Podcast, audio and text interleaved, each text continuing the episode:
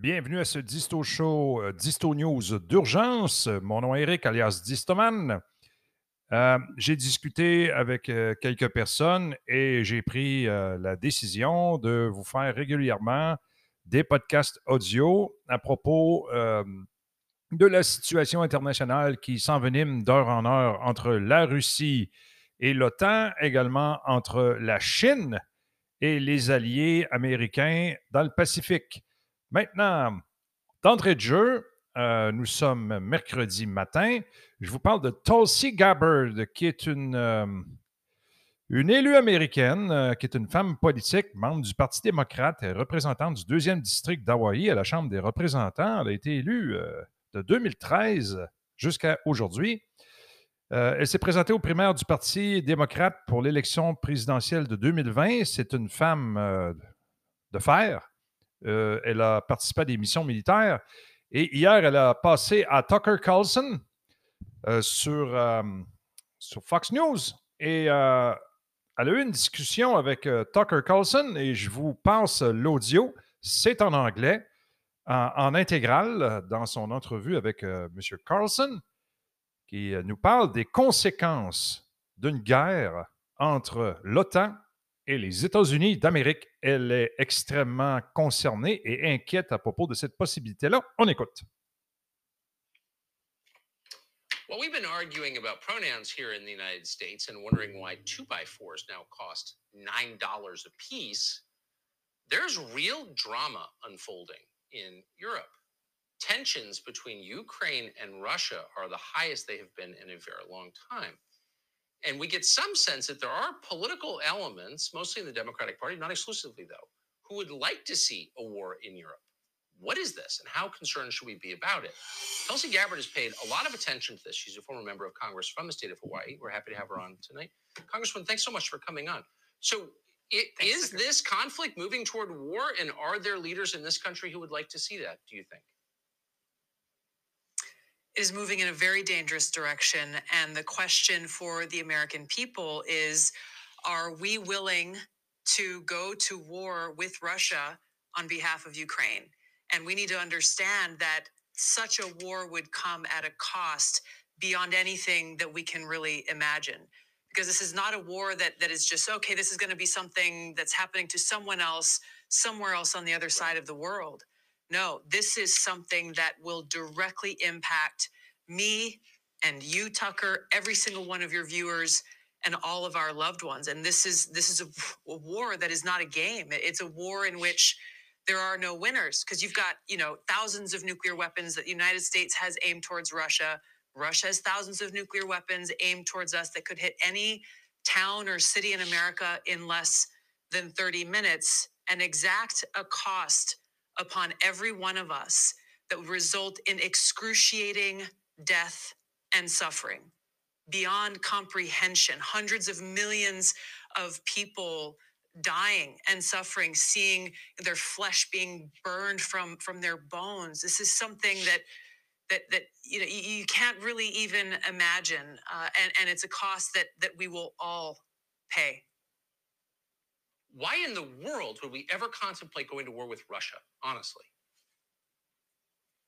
it, it is one that we should not do for those very reasons. Yeah. If you look at the the impacts of what a nuclear war brings, it really brings about the end of the world as we know it.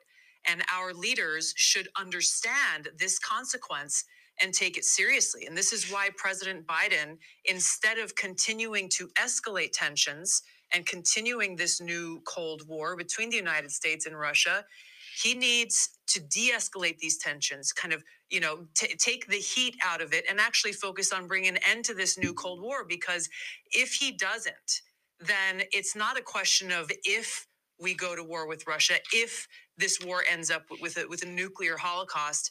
It really is then just a question of when and if we continue down this path that we are on it's something that could happen a lot sooner than any of us think i'm just amazed Ce ne sont pas les délires de Distoman là, euh, qui sont euh, diffusés en ce moment, non. C'est euh, une élue du Parti démocrate, une femme qui est, qui, est, présidentiable et qui avertit que en cas de conflit entre l'OTAN et la Russie à propos de l'Ukraine, qu'elle euh, a clairement averti Tucker Carlson que, écoute, euh, autant toi que moi, nos vies seront impactées par le, conflit et elle, parle ouvertement de l'utilisation d'armes nucléaires stratégiques ou tactiques dans l'élaboration de ce conflit-là. Alors, pour ceux et celles qui croient que je suis un, capoté et qui disent n'importe quoi, non. on a des,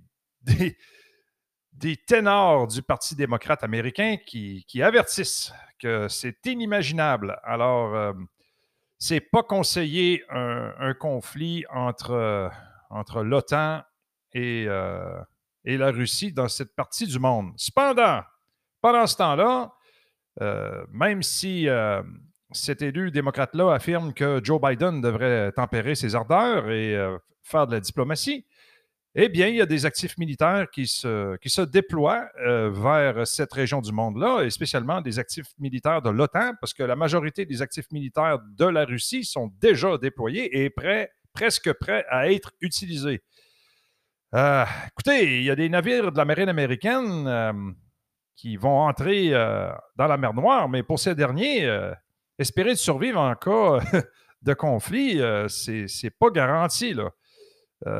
Écoutez, il y a un groupe de destroyers américains de la classe Harley, Burke. Ce sont les mêmes types de navires les plus actifs de la marine américaine qui pénètrent périodiquement dans la mer Noire pour montrer le drapeau américain et la présence des États-Unis et de l'OTAN dans ce plan d'eau crucial. Il faut être conscient du fait que la mer Noire est à toute fin utile un lac russe. Tout le monde se souvient d'une rumeur largement répandue, probablement par des patriotes russes trop zélés, mais pas trop instruits, selon laquelle le USS Donald Cook aurait vu son électrique brûlé par deux intrépides Su-24 russes en avril 2014, qui aurait forcé euh, ce navire américain à retourner rapidement à Constanta, où certains membres de son équipage auraient exprimé le désir d'abandonner le navire. Le New York Times et d'autres euh, médias américains, non sans raison, ont qualifié ces rumeurs de propagande russe euh, ils n'ont pas tort. La réalité des événements survenus avec le USS Donald Cook n'a pas grand-chose à voir avec les Su-24 ou un système magique de gestion de l'environnement.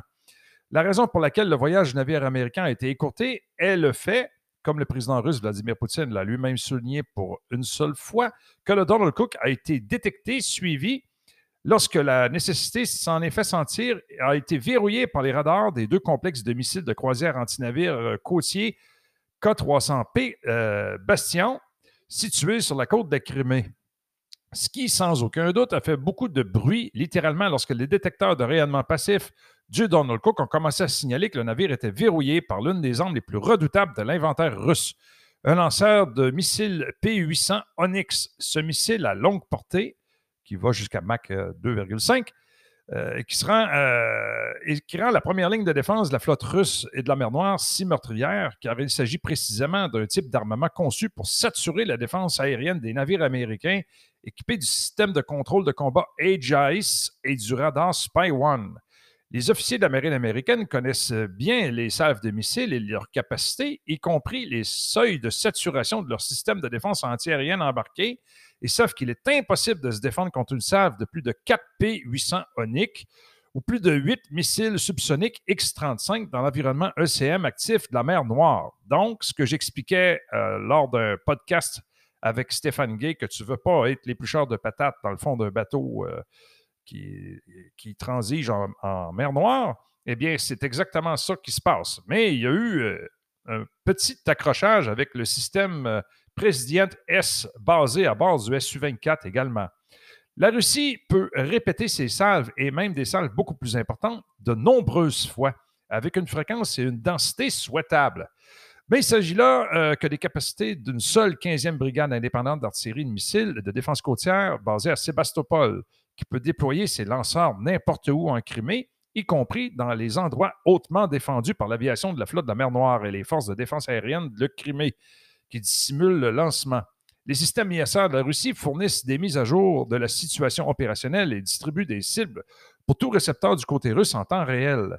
Bien entendu, il faut toujours garder à l'esprit que les deux escadrons, plus de 24 avions de combat, de Su-27M et Su-30SM se trouvent également en Crimée et que chacun de ces avions peut transporter diverses armes de frappe, notamment des missiles antinavires X-31, et des missiles anti-radiation X-31P. De plus, le régiment d'aviation de Simmerfopol, qui déploie 22 Su-24M, les bons vieux Su-24 qui ont été euh, titillés le Donald Cook, est en train d'être équipé de Su-30. Soit dit en passant, ces vénérables guerriers transportent également des X-31A lorsqu'on euh, les compte de manière réaliste, fournissent une première salve multipliée par 0,5, composée de 30 à 40 missiles par la seule force de l'aviation. Ajoutez-y des missiles des complexes côtiers et nous nous retrouvons avec 60 à 70 missiles dans la première salve, au moins. C'est beaucoup, là. La flotte américaine n'est pas capable d'arrêter une salve de 60 à 70 missiles d'un coup. C'est suffisant pour couler plusieurs groupes de combat de porte-avions, même si leurs composantes aériennes sont en vol et que tous les systèmes Aegis Spy One fonctionnent correctement. Il ne faut pas oublier non plus que la flotte de la mer Noire possède également des navires et que ceux-ci, même en tenant compte d'un croiseur, de quelques frégates et de sous-marins à propulsion électrique attachés à l'escadron méditerranéen autour de la Syrie, ont toujours une puissance antinavire massive grâce aux missiles 3 M54 de la, flotte, euh, de la famille Calbir qui accélèrent à plus de Mach 2,9 en phase terminale et qui ne sont effectivement pas interceptables dans une salve de 2 ou de plus. Tous ces missiles sont pilotés par l'intelligence artificielle en salve et possèdent une très grande résistance au brouillage. Certains d'entre eux peuvent même brouiller les capteurs de l'ennemi. Ce n'est pas tout, bien sûr, la flotte de la mer Noire est soutenue par les forces du district militaire sud dont elle fait partie. Et les nouvelles, si euh, déçues, étant euh, mauvaises pour toute combinaison des forces navales de l'OTAN entrant en mer Noire. C'est ici que ces nouvelles deviennent encore plus déprimantes pour le Pentagone. La quatrième force aérienne de l'armée de défense aérienne, qui fait partie du district déploie, des MiG-31K qui sont capables de lancer des missiles hypersoniques Kinzhal. Alors, vous voyez que pour un marin qui se déploie en mer Noire à bord d'un bâtiment de la marine américaine, la vie, c'est de la marde.